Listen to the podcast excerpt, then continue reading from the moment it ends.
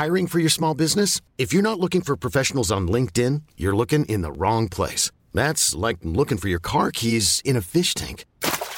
LinkedIn helps you hire professionals you can't find anywhere else, even those who aren't actively searching for a new job but might be open to the perfect role. In a given month, over 70% of LinkedIn users don't even visit other leading job sites. So start looking in the right place. With LinkedIn, you can hire professionals like a professional. Post your free job on linkedin.com slash achieve today.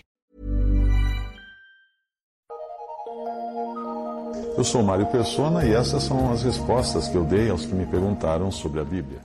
Você escreveu perguntando o que eu acho da Bíblia judaica completa. Eu confesso a você que eu apenas li comentários sobre essa versão da Bíblia e li também alguns poucos trechos dela uh, numa, numa edição que está disponível em inglês, porque ela, na verdade, é original. Ela foi primeiro escrita em inglês e depois traduzida para o português, uh, mas eu li numa edição que está online. Mas eu não utilizaria essa Bíblia para minha leitura diária, para minha leitura contínua.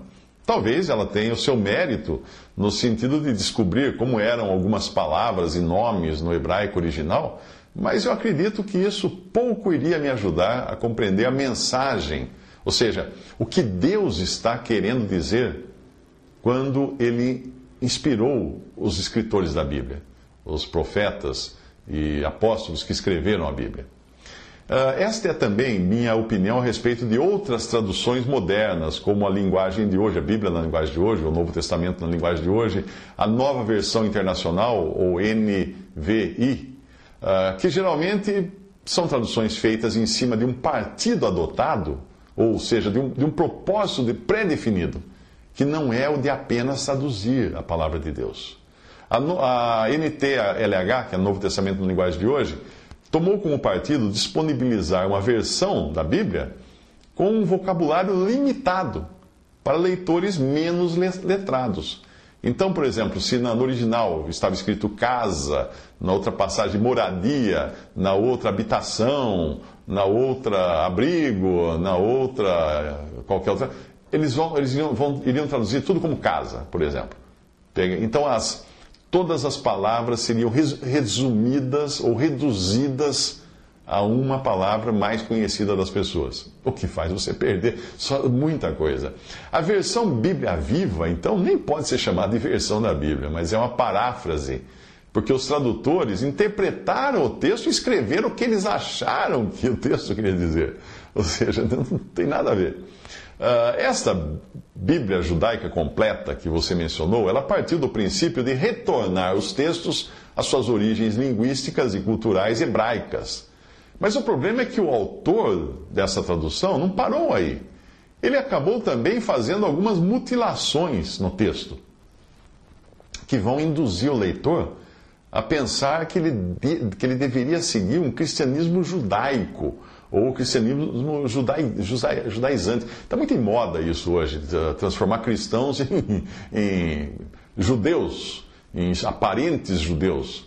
Eu acredito que o tradutor irá satisfazer até uma multidão de leitores que querem dar aquele ar mais pomposo, mais ilustre, mais aristocrático à leitura da Bíblia, mas só isso, só isso. Quem gosta de versões assim, para parecer judaico, deveria ler a carta aos Hebreus onde o Espírito Santo deixa muito claro que não é a melhor coisa para alguém que se converteu a Cristo querer andar na moda judaica. Não. O objetivo da carta aos Hebreus é mostrar que aqueles hebreus convertidos a Cristo ou que professavam crer em Jesus deveriam se desvencilhar de todos os rituais e figuras do judaísmo, agora que eles já tinham a realidade daquelas figuras, daquelas sombras, daqueles rituais. A realidade que eles tinham agora em Cristo, não precisava mais daquelas coisas lá do Antigo Testamento. Por isso eles são exortados a saírem a Cristo fora do arraial. O que era o arraial? O arraial era todo aquele sistema judaico do qual eles tinham vindo. Isso está em Hebreus 13, 13. Ah, veja, veja agora o que o autor dessa versão Bíblia judaica completa fez com Gálatas, com o livro, a carta aos Gálatas. A, a primeira citação que eu vou fazer é da Bíblia, versão Almeida Revista Atualizada, que é uma boa tradução. A outra foi tirada da Bíblia Judaica Completa. Veja só. Abre aspas, porque eu, mediante a própria lei, morri para a lei, a fim de viver para Deus. Fecha aspas, Gálatas 2,19. Versão revista uh, Almeida, revista atualizada. Porque eu, eu, mediante a própria lei, morri para a lei, a fim de viver para Deus. Compare agora com a outra. Pois foi através de deixar a Torá falar por si mesma que eu morri para a má interpretação tradicional dela que é legalista, de modo que eu pudesse viver em relação direta com Deus. Gálatas 2,19. Sabe que me lembra isso daqui, essa, essa tradução aqui? Me lembra um irmão que uma vez ele foi para o Japão.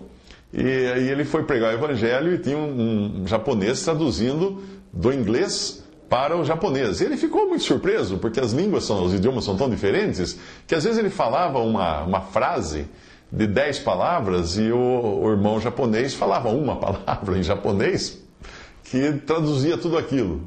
E às vezes ele falava uma palavra e o irmão japonês falava dez palavras. Ele não entendeu exatamente qual seria a relação da tradução. Aqui, o versículo com poucas palavras, que é Gálatas 2,19, porque eu, mediante a própria lei, morri para a lei, a fim de viver para Deus. O autor dessa tradução da Bíblia judaica diz: Pois foi através de deixar a Torá falar por si mesma que eu morri para a má interpretação tradicional dela, que é legalista, de modo que eu pudesse viver em relação direta com Deus. Acho que já deu para você perceber que se você usar as versões João Ferreira de Almeida revista, ou a versão a revista e corrigida, ou a versão João Ferreira de Almeida, revista atualizada, ou a versão João Ferreira de Almeida fiel, que também é excelente, você estará bem servido na sua leitura diária. Os versículos que deixarem alguma dúvida, porque todas as versões têm uma ou outra passagem que pode, pode não ter sido muito bem traduzida, aí você compara com outras traduções igualmente sérias, como é, por exemplo, a versão brasileira da imprensa bíblica do Brasil, a versão traduzida por John Nelson Darby em inglês, também tem no francês e no alemão, e até mesmo versões católicas. Ah, tem versões católicas, a Bíblia de Jerusalém, por exemplo, tem versões católicas que são muito sérias. Uh, os, os, os, monges e padres católicos que, que traduziram fizeram com reverência. E se em algum momento eles quiserem empurrar suas doutrinas, eles não fizeram isso no texto, eles fazem no rodapé, nas mensagens de rodapé, mas não, não, não tocam no texto. Isso é importante entender, porque muitas dessas novas versões são, são feitas por pessoas que às vezes querem distorcer o próprio texto bíblico, como a versão das Testemunhas de Jeová, que eles, eles mudaram o texto bíblico para empurrar a goela abaixo do leitor as suas doutrinas, más doutrinas, por sinal. Uh, hoje tem aparecido mestres, especialistas em hebraico, grego e aramaico, que tentam desmontar toda a doutrina da graça, da divindade de Cristo, da justificação pela fé e outras doutrinas importantes, trazendo argumentos intelectuais que lançam dúvidas sobre os textos bíblicos e até sobre a inspiração da palavra de Deus.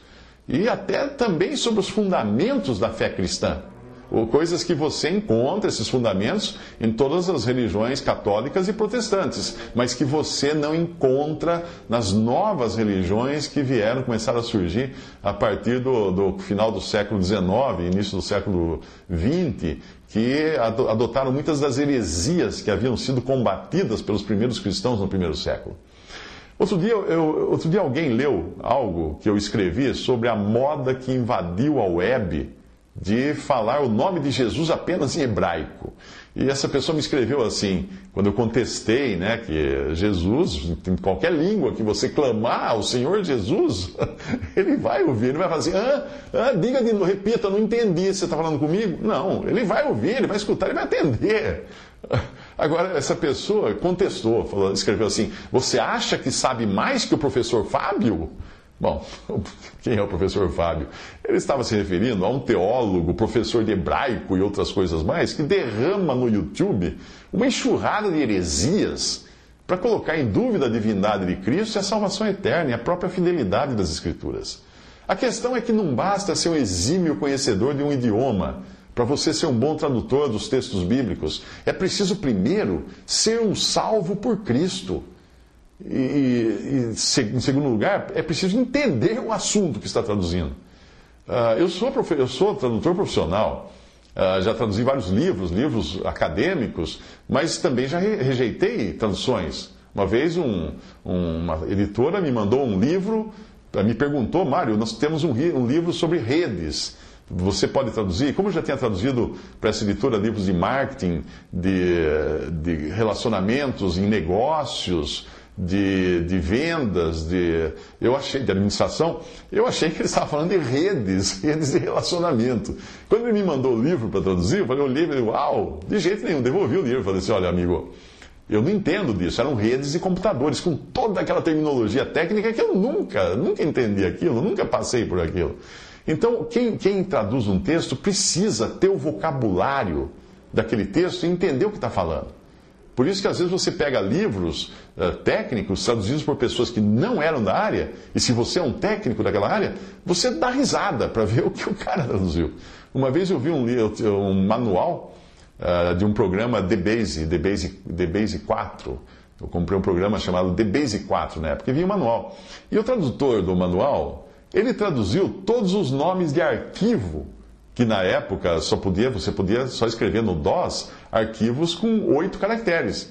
Então ele traduziu do inglês para o português, então tinha, tinha arquivos, tinha nomes, linhas de comando que não funcionavam, simplesmente não funcionavam. Por quê? Porque os nomes dos arquivos tinham sido traduzidos para o português quando você não, não faria isso. Os arquivos são inerentes ao programa, estão no cerne do programa. Estão em inglês, tem que ficar em inglês, não funciona o programa. Algumas versões modernas da Bíblia foram traduzidas por equipes de homens e mulheres ilustres, alguns dos quais, porém, apesar de todos os seus cursos, seus, seus doutorados, seus mestrados em linguística, em grego, hebraico, aramaico, eh, esperanto, seja lá o que for, eles nem sequer acreditam na existência de Deus. Tem ateus na lista de tradutores das versões modernas da Bíblia. Você acredita nisso? Tem alguns que tratam a palavra de Deus com irreverência. Tem alguns cuja vida moral é totalmente repreensível pelos padrão, padrões da palavra de Deus. Como é que podiam fazer um bom trabalho? É por essa razão também que as versões NVI, nova versão internacional, a versão NTLH, que é a nova versão, Novo Testamento na linguagem de hoje, ou a Bíblia na linguagem de hoje, e a Bíblia Viva, edição Bíblia Viva, não servem para uma leitura continuada em muitos aspectos. No máximo, elas podem ser usadas como referência para comparações. Eu, eu às vezes pego, deixa eu ver o que, que diz essa, o que diz, que diz aquela, o que diz aquela outra. Porque às vezes um sinônimo usado na tradução de um versículo, uh, de outra maneira, ajuda a perceber melhor o pensamento contido naquele versículo. A NVI, dessas que eu citei agora, é a, vamos dizer assim, a menos ruim delas. E eu até utilizo, se você acompanha o Evangelho em três minutos, você verá que a versão que eu adotei uh, é a NVI, a nova versão internacional, mas só porque ela usa uma linguagem coloquial. Como o Evangelho em três minutos é voltado para novos leitores da Bíblia e também como eu, eu tenho que narrar os versículos, e fica muito mais, soa muito melhor falar você em lugar de tu e falar vocês em lugar de vós, como é a linguagem mais arcaica da versão Almeida uh, corrigida ou atualizada. Mas eu adapto, mesmo usando, quando eu uso a nova versão internacional, eu adapto o texto sempre que eu encontro alguma distorção. Comparada, e eu comparo aí com a, a Almeida Revista Corrigida, com a Almeida Revista Atualizada ou com a John Nelson Darby. E aí, se eu vejo que está totalmente fora, eu faço uma, uma versão própria ali para esclarecer aquele versículo. Mas uh, para uma leitura continuada, eu não usaria. Se você lê habitualmente uma dessas versões modernas, atente para o fato de estar perdendo alguns detalhes importantes daquilo que Deus quer transmitir. Veja, por exemplo, o que essas versões fizeram com pesos, medidas e distâncias. Elas fizeram o equivalente ao que o tradutor daquele manual de The Base 4 fez com os, os caminhos de, e nomes de arquivos quando ele traduziu essas coisas do diretório do programa, que não poderiam ser traduzidas porque não funciona daí. Nessas versões modernas, os tradutores simplesmente traduziram os números e unidades de pesos, medidas e, e distâncias sem levar em consideração que existe toda uma simbologia numérica na Bíblia, que Deus quis mostrar quando no original. E essa, essa simbologia é perdida quando você converte os números para unidades modernas. Um bom exemplo é a simbologia do número 6. Assim, 6, uh, ah, vou, vou, transcrever um texto do Concise Bible Dictionary, que explica o sentido do número 6 na Bíblia. O número 6 significa algo incompleto, imperfeito, porque falta um para chegar ao perfeito número 7. Salomão tinha uma escada de seis degraus para chegar ao seu grande trono, uh, em 1 Reis 10, uh, 19 impedindo que ele ficasse elevado demais, se fosse sete degraus, e livrando da idolatria, achar que ele estaria se colocando numa posição absoluta de altura. Uh, ah, 666 talentos de ouro eram trazidos a Salomão a cada ano, em 1 Reis 10, 14. Todavia, ele foi obrigado a confessar que tudo não passava de vaidade e vexação de espírito, com toda aquela riqueza que ele, que ele possuía. Os judeus em Caná tinham seis talhas de pedra para as purificações em João 2,6, mas elas expressavam a insuficiência das ordenanças em atender às demandas da necessidade do homem. O número da besta, da besta imperial, será 666, em Apocalipse 13, versículo 18, o que a torna imperfeita em todos os aspectos. Fecha aspas, até aí a tradução do Concise Bible Dictionary. Agora, quer ver o quanto você perde lendo uma versão da Bíblia como a linguagem de hoje? Veja Reis, 1 Reis 10, 14, uh, onde fala dos 666 talentos de ouro de Salomão, que é um número, obviamente, que indica a imperfeição em toda a simbologia bíblica dos números. O trecho diz assim, na versão revista e atualizada, ao meio da revista atualizada. O peso do ouro que se trazia a Salomão cada ano era de 666 talentos de ouro. 1 Reis 10, 14, versão ao meio da revista atualizada. Agora, todos os anos o rei Salomão recebia mais ou menos 23 mil quilos de ouro. 1 Reis 10, 14, na versão nova linguagem de, uh, nova linguagem, linguagem de hoje. Uh, agora, outra versão. O peso do ouro que Salomão recebia anualmente era de 23 toneladas e 300 quilos. 1 Reis 10, 14, na versão nova versão internacional. Na versão Bíblia completa judaica, Bíblia judaica completa, em inglês, uh, o número também foi substituído por cerca de 2 toneladas. Essas versões modernas, Novo Testamento na linguagem de hoje, nova versão internacional, Bíblia judaica completa, converteram os valores para unidades modernas de peso, sem se importarem com o simbolismo do número original. O tradutor que traduz uma Bíblia que, que, que, é mestre em nomes hebraicos e aramaicos e mais não sei o que, não entende que existe um número, uma simbologia no número na Bíblia. Pensa bem, se é possível uma coisa dessa? Uh, coou o mosquito, engoliu o camelo.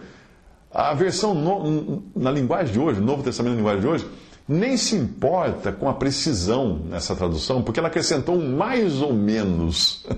um leitor da palavra de Deus não deveria se satisfazer com mais ou menos. Salomão representa Cristo no seu reinado, mas o número 6 associado a ele pode muito bem indicar que Deus quis deixar claro a imperfeição de Salomão, para que ele não fosse idolatrado.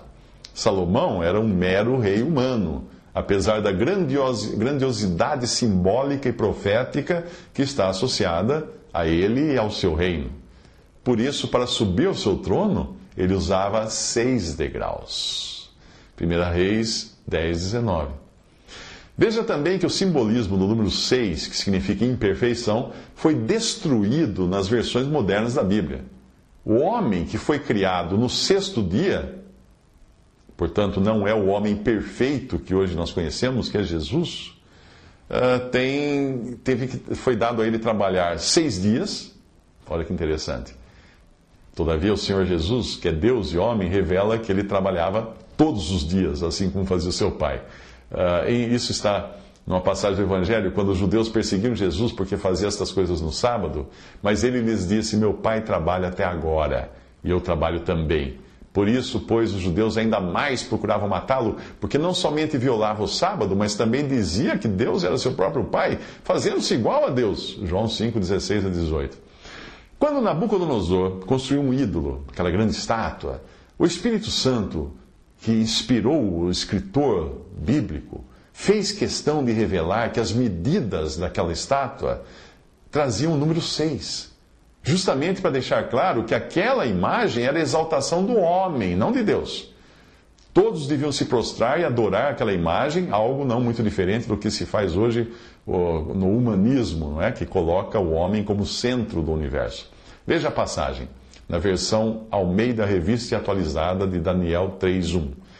O rei Nabucodonosor fez uma imagem de ouro que tinha 60 côvados de altura e 6 de largura.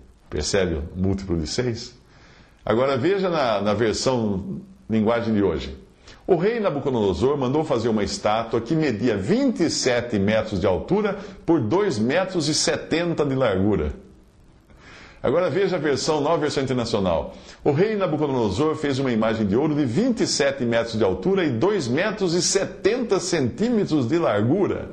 Eu acho que os, os tradutores da nova versão internacional devem ter se, se orgulhado de falar assim: não, nós fomos até os centímetros na, na conversão da medida. É, lindo isso. Só que perderam o significado do número 6 na imagem que representa a humanidade falha.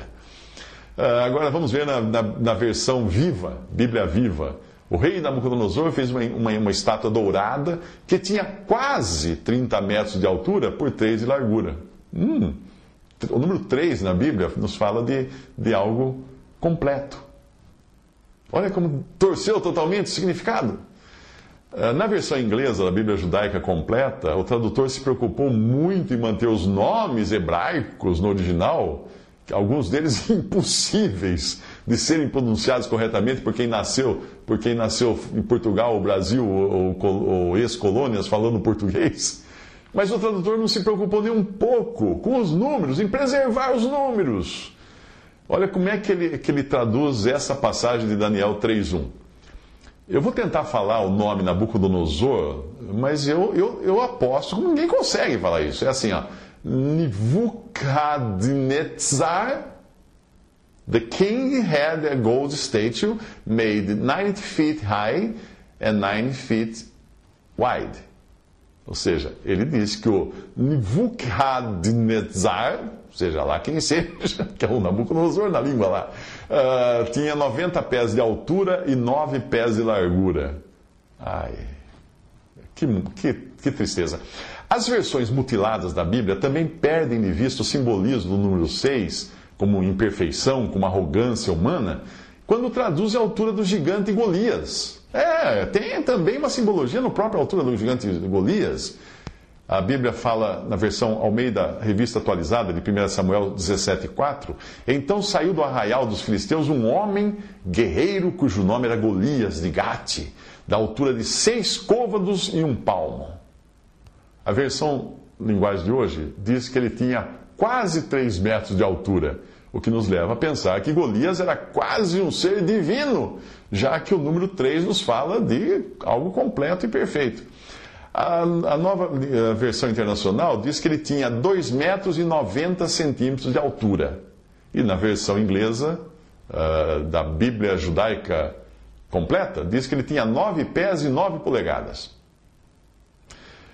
O número 4 tem um significado na Bíblia e aparece também ligado à criação de Deus e ao mundo. Mas os tradutores da nova versão, da versão linguagem de hoje, aparentemente não sabiam disso. Ninguém explicou isso para eles quando eles traduziram Apocalipse 20, versículo 8. Na versão Almeida, revista atualizada, diz: Sairá a seduzir as nações que há nos quatro cantos da terra. E o Novo Testamento, na linguagem de hoje, diz: sairá para enganar os povos de todas as nações do mundo. Cadê o número 4? Existem muitas outras passagens que falam de pesos, medidas, dinheiro na Bíblia, e em cada uma delas o Espírito Santo usou um número. Não porque estava interessado em mostrar quanto aquilo significava em quilos, metros, ou dólares, ou reais, mas porque o número seguido de alguma unidade, seja qual fosse ela, uh, tinha importância, uma grande importância no texto. Mais importante era o número do que saber quanto significava aquilo em valores de hoje, ou em pesos modernos, ou em quilos, ou em toneladas. Agora, deixando de lado os números, existem também os problemas doutrinários nas novas versões. Muitas vezes são sutis, porém são importantes. Veja, por exemplo, Isaías 7, versículo 14. Portanto, o Senhor mesmo vos dará um sinal. Eis que a Virgem conceberá e dará à luz um filho e lhe chamará Emanuel. Versão Almeida, revista e atualizada uh, dessa passagem de Isaías, do profeta Isaías 7,14. Agora veja na nova linguagem de hoje, na linguagem de hoje o que diz: Pois o Senhor mesmo lhes dará um sinal, a jovem que está grávida dará à luz um filho e porá nele o nome de Emanuel. Nesse ponto aí, Maria já estava até grávida quando, quando tá, olha que coisa absurda. Uh, mas vamos a uma outra, a Bíblia viva, né? Por isso Deus vai dar um sinal. Quer vocês queiram, quer não, uma virgem terá um filho. Ela chamará o nenê de Emanuel, que significa Deus está conosco. Essa é a Bíblia viva. Se você tem uma, guarde ela. Compre uma Almeida, revista corrigida ou revista atualizada, que você vai sair ganhando. As novas, as novas versões incorrem no erro de trocar a virgem específica lá falada no original do Antigo Testamento, por uma virgem genérica. Ou então, no caso da, da linguagem de hoje, chega ao absurdo de dizer a jovem que está grávida. uh, curiosamente, a excelente tradução King James, que é uma das melhores que existe no mundo, também deixou isso passar. É, os tradutores talvez não perceberam essa, essa, essa sutileza do texto. Mas basta nós irmos para o Evangelho de Mateus para nós termos a certeza de que a profecia não falava de uma virgem qualquer, mas ela falava da Virgem Maria, a mulher que já estava nos planos de Deus para que o Filho de Deus fosse nela gerado. Maria já tinha sido escolhido, escolhida por Deus muito antes dela existir. Ou você acha que Deus, que já tinha determinado o cordeiro antes da, da fundação do mundo, iria deixar para a última hora para escolher uma mulher para receber o seu filho no seu ventre? Pois foi Cristo conhecido com efeito antes da fundação do mundo, porém manifestado no fim dos tempos por amor de vós, escreve 1 Pedro 1, versículo 20. Você acreditaria que aquele que escolheu um imperador, lá no Antigo Testamento, 100 anos antes de nascer, e até revelou o nome que ele teria, Ciro, Isaías 44, 28, que é uma figura de Cristo como libertador de Israel, você acha que esse mesmo Deus teria deixado de antecipar-se para o nascimento do próprio Cristo nesse mundo, daquele uh, que Ciro era uma figura? Até mesmo um profeta como Jeremias foi conhecido de Deus antes de existir, como é revelado nessa passagem. Antes que eu te formasse no ventre materno, eu te conheci, Deus falando a ele, ao profeta. E antes que saísses da madre, eu te consagrei e te constituí profeta às nações. Jeremias 1,5. E o apóstolo Paulo também sabia que o fato de ele ter sido levantado para receber revelações de mistérios ocultos até dos profetas do Antigo Testamento não tinha sido mero acidente. Paulo escreveu: Quando, porém, ao que me separou antes de eu nascer, Gálatas 1,15. Nosso Deus não é um Deus de acidentes, de improvisos, não. Algum protestante mais radical pode estar sentindo arrepios de pensar em Maria ter sido predeterminada por Deus para ser a Virgem e não uma Virgem. Mas eu penso ser até mais precioso uh, nós analisarmos as coisas desta maneira. Havia muitos montes na terra de Moriá, mas havia apenas um dos montes que tinha o carneiro preso pelos chifres, lá no Antigo Testamento. Acrescentou Deus, fala lá em Gênesis: Toma o teu filho, teu único filho, Isaque, a quem amas, e vai-te à terra de Moriá, oferece-o ali, em holocausto, sobre um dos montes que eu te mostrarei. Ao terceiro dia, erguendo Abraão os olhos, viu o lugar de longe. Gênesis 22, de 2 a 4. Se Abraão tivesse ido em qualquer outro monte, não tinha encontrado um cordeiro o carneiro preso pelos chifres.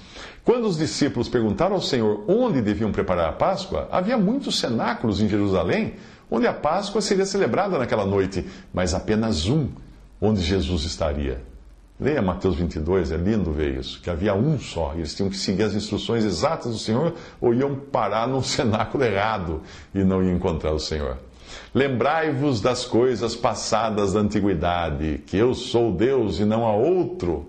Eu sou Deus e não há outro semelhante a mim, que desde o princípio anuncio o que há de acontecer e desde a antiguidade as coisas que ainda não sucederam que digo: O meu conselho permanecerá de pé, farei toda a minha vontade, que chamo a ave de rapina desde o oriente, de uma terra longínqua, o homem do meu conselho. Eu o disse, eu também o cumprirei. Tomei este propósito, também o executarei. Isso escreveu Isaías 46, de 9 a 11. Aquele que desde o princípio anuncia o que há de acontecer, desde a antiguidade, as coisas que ainda não se sucederam. Deus não é um Deus de improviso. Portanto, eu espero que com tudo isso você entenda o quão importante é uma boa e tradicional tradução da Bíblia para a sua leitura continuada. Você vai, às vezes, encontrar imperfeições em todas elas, inclusive na King James, como eu já citei, ou nas versões João Ferreira de Almeida, corrigida, ou atualizada, ou fiel. Uma outra coisinha você pode até encontrar, uh, por isso é bom sempre comparar as versões. Uh, mas o problema com as versões modernas é que elas foram feitas tendo uma agenda em vista. E não pela simples missão de ter a palavra de Deus numa língua moderna. Não, não foi, não foi essa a intenção. A linguagem de hoje, a Bíblia na linguagem de hoje, foi, foi produzida tendo em vista um vocabulário de algumas poucas centenas de palavras para ficar acessível ao grande público. Isso em termos, de, em termos médicos, isso seria como traduzir como aspirina todas as embalagens de todos os medicamentos contra dor e febre que você encontra na farmácia. Botar tudo aspirina na caixinha. A agenda do tradutor dessa Bíblia completa judaica foi manter os nomes no formato original hebraico uh, pra, e preservar elementos culturais, o que traz alguma dificuldade quando nós sabemos que dois terços das citações do Antigo Testamento feitas no Novo Testamento não saíram da Bíblia em hebraico. Não. Elas saíram da versão grega, conhecida por Septuaginta. O próprio Senhor Jesus citava essa tradução do hebraico para o grego quando ele citava um versículo do Antigo Testamento. Olha que interessante.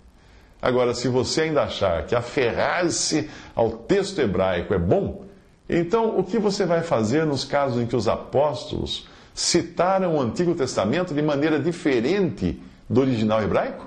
Hum? Teriam os apóstolos se enganado? Ou estaria o Espírito Santo querendo nos dizer algo diferente ou melhor clarificado, mais bem clarificado, daquilo que ele disse outrora por boca dos, boca dos profetas? Hum? Aqui vai um exemplo. Pois eles não continuaram na minha aliança e eu não atentei para eles, diz o Senhor. Isso está, uh, o autor de Hebreus, capítulo 8, versículo 9, está citando Jeremias 31, 32. Ele, ele cita assim: Pois eles não continuaram na minha aliança e eu não atentei para eles, diz o Senhor. Mas o problema é que em Jeremias 31, 32 diz assim: Porquanto eles anularam a minha aliança, não obstante eu os haver desposado, diz o Senhor. Hum, diferente, não? Por que será que o Espírito Santo deixou o autor de Hebreus citar de maneira diferente o profeta Jeremias? Uma outra passagem. Quando ele subiu às alturas, levou cativo o cativeiro e concedeu dons aos homens. Paulo escreve em Efésios 4:8, citando o Salmo 68:18. Agora veja como está no Salmo 68:18. Subiste às alturas, levaste cativo o cativeiro, recebeste homens por dádivas até mesmo rebeldes, para que o Senhor Deus habite no meio deles. Como você pode ver, traduzir a Bíblia não é uma tarefa simples, porque o próprio Espírito Santo de Deus já fez isso quando ele traduziu as escrituras hebraicas do Antigo Testamento para as escrituras gregas do Novo Testamento, ao colocar essas citações na boca dos apóstolos e profetas da igreja. Em 1 Coríntios 2, Paulo explica que essa inspiração que ele e outros receberam foi verbal, isto é, palavra a palavra. Como eu já disse, não basta conhecer os idiomas para traduzir bem o autor de um texto. É preciso conhecer o autor com letra maiúscula para traduzir bem os idiomas da Bíblia. Em especial, ter ideia do que ele queria dizer, além de ter grande apreço por ele, por Deus, o autor da Bíblia e fazer tudo com reverência e temor. Algo que eu acredito que um ateu, ainda que tenha 200 títulos de, de, de cursos superiores e mestrados e graduações e PhD disso e daquilo, não vai conseguir ter reverência e temor. Você acha que vai?